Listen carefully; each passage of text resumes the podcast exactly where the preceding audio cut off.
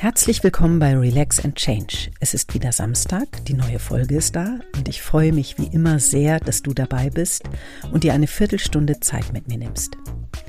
Ich bin Winnie Lechthabe und ich mache seit, ich glaube, Februar 2021 diesen Podcast für Menschen mit Rückenproblemen, die vielleicht gerade Ähnliches erleben, wie ich es erlebt habe. Denn ich bin durch meine drei Rücken-OPs in nur einem Jahr ziemlich heftig aus der Bahn geworfen worden und musste darauf reagieren.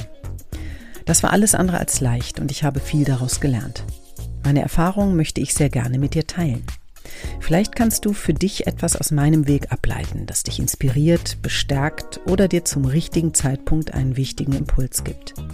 Wenn dem so ist, würde ich mich wahnsinnig über eine Rückmeldung von dir freuen.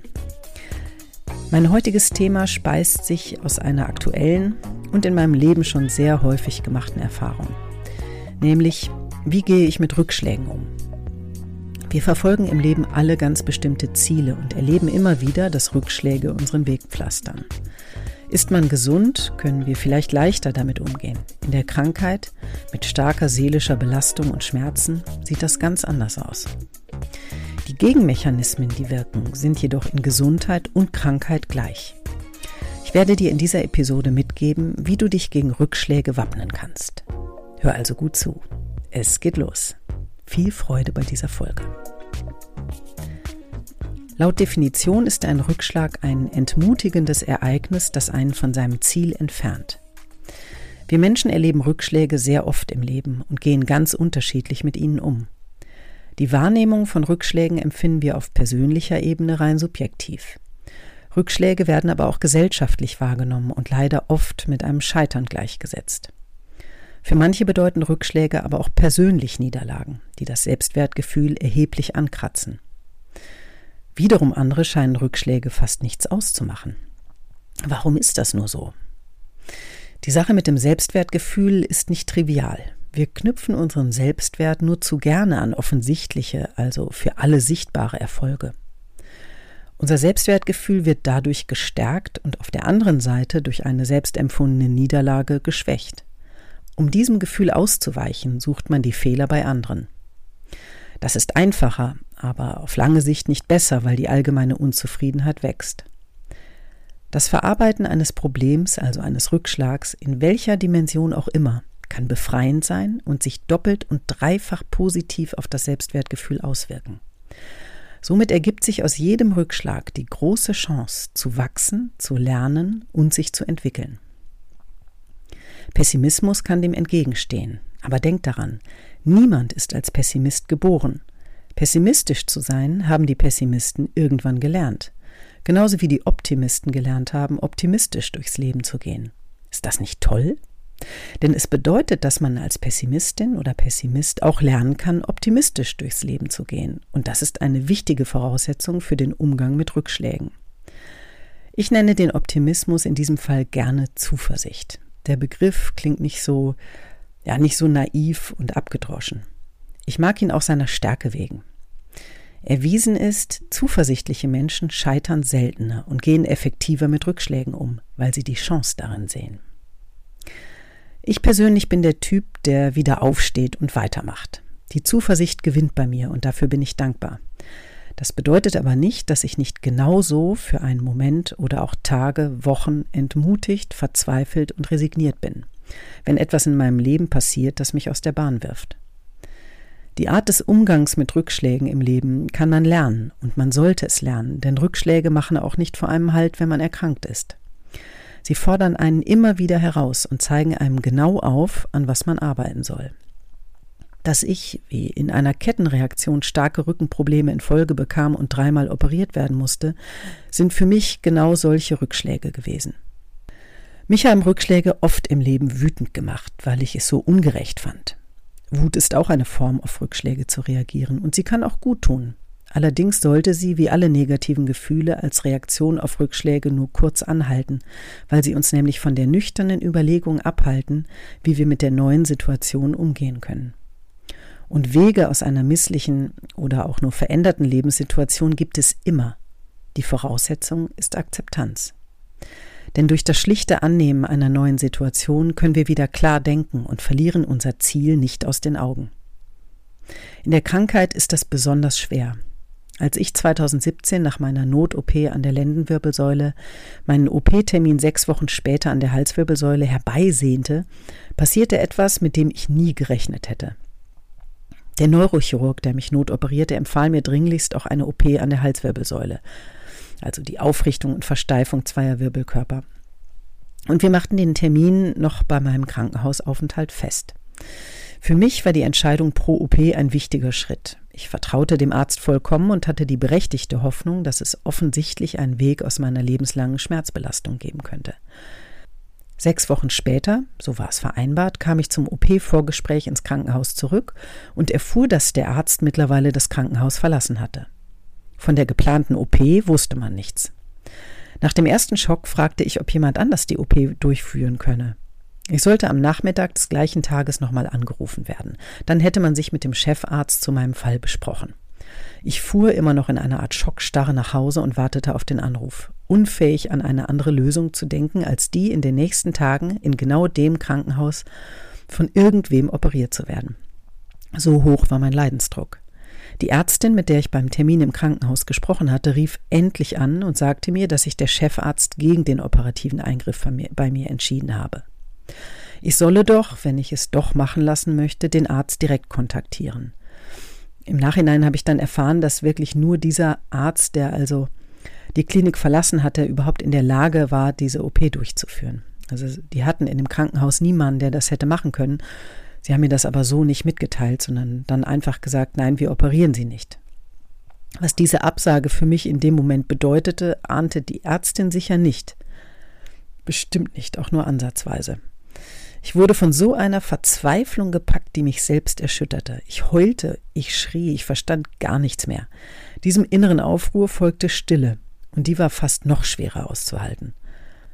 Und dann, nach circa drei Stunden, trat etwas ein, was genau in diesen Situationen so wichtig ist. Die Ratio, also mein Verstand, gewann die Oberhand und ich dachte nach, wie ich mein Ziel, die erlösende OP, doch noch Realität werden lassen konnte. Ich suchte im Internet nach dem Neurochirurgen, der mich operieren sollte, und fand ihn schließlich. Ich rief am nächsten Tag in der Praxis an, bekam noch für den gleichen Tag einen Termin, was an ein Wunder grenzte, und fuhr hin. Das Ende der Geschichte ist, dass ich 14 Tage später von genau dem Neurochirurgen, dem ich am meisten vertraute, an der Halswirbelsäule operiert wurde. Zwar in einem anderen Krankenhaus und in einer anderen Stadt, aber auch das war im Nachhinein betrachtet sehr gut für mich. Kurz zusammengefasst habe ich folgende Phasen durchgemacht. Schock, Resignation, Wut, Verzweiflung, Pragmatismus, Tatkraft, Hoffnung und am Ende große Freude über die gelungene OP. Zum Glück steckt in mir durch gemachte Erfahrungen dieser Art viel Tatkraft gepaart mit dem nötigen Pragmatismus, Hürden auf dem Weg zum Ziel zu benennen und nehmen zu können. Ich bin mir sicher, dass diese Eigenschaften auch in dir stecken. Das Ziel zu erreichen muss die größte Motivation überhaupt sein. In der Krankheit kann das Ziel Gesundheit, oder die Verbesserung eines Krankheitszustandes sein. Und auf diesem Weg gibt es verschiedene Zwischenetappen oder Ziele, auf die wir uns Schritt für Schritt konzentrieren können. Ganz bedächtig, mit allem gedanklichen und handelnden Fokus. Wirft uns dann ein Rückschlag wie der von mir geschilderte aus der Bahn, finden wir einfacher wieder auf unseren Weg zurück. Wir schaffen es, den Rückschlag zu relativieren, besser einzuordnen und andere Möglichkeiten zur Zielerreichung auszuloten, und die gibt es immer. Daran musst du ganz fest glauben, nachdenken und dann loslegen. Es gibt einen Begriff, der im Zusammenhang mit Krisenbewältigung immer wieder Erwähnung findet. Resilienz. Resilient zu sein bedeutet, eine Art innerer Widerstandskraft zu besitzen. Und diese Widerstandskraft kann man lernen wie alles andere auch. Das ist doch eine sehr gute Nachricht, oder? Wer innerlich widerständig ist, lässt sich nicht so leicht zu Boden reißen und hilflos daliegen, sondern dieser Mensch wird wieder aufstehen und das Geschehene zu seinem Besten verarbeiten. Aus eigener Erfahrung kann ich sagen, dass auch resiliente Menschen, und dazu zähle ich mich, bei Rückschlägen Probleme mit dem eigenen Selbstwertgefühl haben können. Ich nehme Rückschläge auch heute noch ab und zu als persönliche Schwäche und Niederlage wahr. Das schmerzt und stürzt mich jedes Mal in Selbstzermarterung. Ich arbeite daran, um meiner selbst willen, dass ich entmutigende Dinge, die passieren, nicht als Versagen meinerseits verstehe. Gar nicht so einfach, wenn man mit sich selbst sehr streng ist und auch das eigene Selbstwertgefühl eng mit der Meinung anderer verknüpft ist. Was mir dabei hilft, ist, mich auf etwas anderes zu konzentrieren, in dem ich gut bin und das mir gut tut. In meinem Fall ist das der Laufsport. Oft in meinem Leben habe ich in Situationen, in denen alles eher schwer und unübersichtlich war, einen Marathon geplant und mit dem Training begonnen. Sehr zum Unverständnis von vielen Menschen um mich herum, die nicht verstanden oder verstehen, warum ich mir das auch noch aufbürde. Mir tut es einfach wahnsinnig gut, wenn ich das Gefühl habe, auf einem Gebiet gerade keine Kontrolle zu haben oder sogar zu versagen, etwas zu tun, das mir Auftrieb gibt und das ich gut kann. In der Krankheit können wir äh, im Rahmen unserer Möglichkeiten auch dazu in der Lage sein. Versuch dieses etwas zu finden, in dem du gut bist und das dir Kraft gibt. Die Kraft, die du brauchst, um Zuversicht zu gewinnen und dein Ziel doch noch zu erreichen. Wir sind jetzt fast am Ende dieser heutigen Episode zum Thema Rückschläge in der Krankheit. Und hier kommen abschließend meine wichtigsten Tipps für dich, wie du in Zukunft mit Rückschlägen besser umgehen wirst. Es geht los. Mein Tipp Nummer eins: Akzeptiere, was geschehen ist und wie du darauf reagierst. Verharre aber nicht zu lange in diesem Zustand, weil er dich ganz sachlich betrachtet nicht an dein Ziel bringt. Akzeptanz lernst du, indem du anerkennst, dass du auf manche Geschehnisse in deinem Leben keinen Einfluss nehmen kannst. Das bedeutet, du kannst Rückschläge nicht verhindern, aber du hast die Möglichkeit, mit ihnen gut umzugehen und für dich etwas daraus zu gewinnen. Der zweite Tipp lautet, was nützt dir Pessimismus? Sicher weißt du auch, wie stark der Einfluss unserer Gedanken auf unsere Einstellungen und Handlungen ist. Warum also nicht positiv denken? Das kann dir nur helfen. Negative Gedanken nützen dir nichts. Sie ziehen, dem Gesetz der Anziehung gemäß, nur weiter Negatives in dein Leben. Autosuggestion hilft dir, dein Unterbewusstsein zu trainieren. Zum Beispiel durch Affirmationen wie Ich schaffe das oder Ich werde mich danach stärker fühlen oder Alles entwickelt sich zu meinen Gunsten. Man stellt sich dabei ganz fest den erwünschten Endzustand vor, also auch bildlich. Bei mir funktioniert das ganz wunderbar. Probier es mal aus. Und der dritte Tipp für dich, wenn du dich an den neuen Zustand, also die veränderte Situation gewöhnt hast, mach dich in aller Ruhe und Nüchternheit auf die Suche nach Lösungen. Du wirst staunen, was es für Lösungsmöglichkeiten gibt, die du bisher nicht in Betracht gezogen hast und die meist sogar viel besser sind als das, was du eigentlich vorhattest und was dir gerade vereitelt wurde. Kurzum, lass dich nicht entmutigen. Im Gegenteil, ich glaube fest daran, dass jeder Rückschlag zu meinem Besten passiert, auch wenn es nicht immer leicht ist, daran zu glauben. Aber allein diese Einstellung hilft mir, gelassener in die Zukunft zu blicken, und das wünsche ich dir auch. Wenn du gerade in einer solchen Situation bist, dich eine schlechte Nachricht von deinem Weg abbringt und du mutlos und resigniert bist, dann wünsche ich dir Zuversicht. Viel Zuversicht, verbunden mit dem Wissen, dass du es schaffen wirst, weiterzumachen. Das war es für heute. Ich hoffe, dir hat diese Folge gefallen und du fühlst dich inspiriert und vor allem ermutigt.